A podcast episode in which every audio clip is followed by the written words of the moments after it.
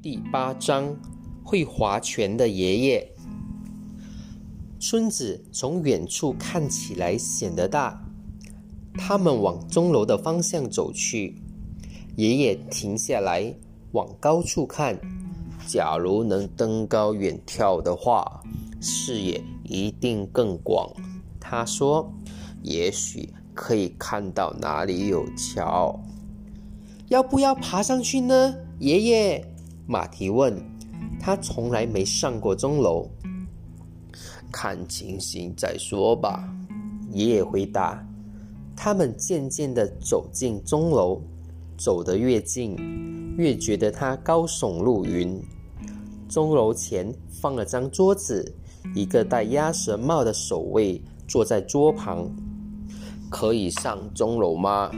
爷爷问。如果付钱的话。当然可以，守卫说。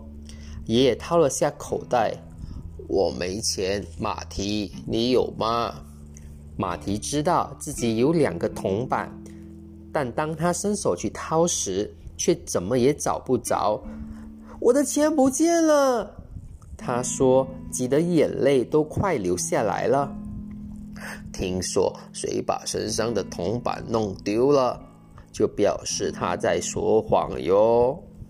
爷爷边笑边说，然后转身问守卫：“你会还花拳吗？”“我可是村里的第一名啊！”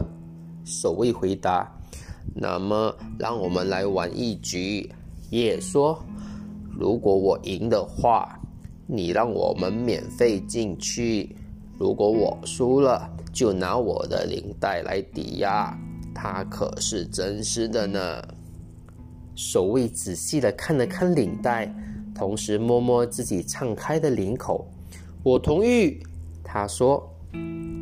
他们开始玩，马蹄盯着看，却完全看不出个所以然，因为他们变得实在太快了。手一会儿在空中飞舞，一会儿握着拳头放在桌上。口中还不时冲出几个稀奇古怪的短字，宣赫声中夹着数字，放在桌面的左手则用来计分。马蹄张口结舌地站在那儿，他从来没看过爷爷玩划拳的游戏，现在才知道他是个个中好手。爷爷有时转头看一下四周，有时看着守卫的脸孔。但他的对手却眼不离手，一局总算结束。你很会玩，守卫对爷爷赞许的说：“你赢了，没赢多少，只是侥幸，侥幸。好吧，你们就免费上去吧。”守卫边说边打开大门，里面又黑又凉，闻起来有老房子的霉味。爷爷转身牵着马蹄的手，里面暗得几乎伸手不见五指。我们等会儿再走，爷爷说：“让眼睛先适应一下。”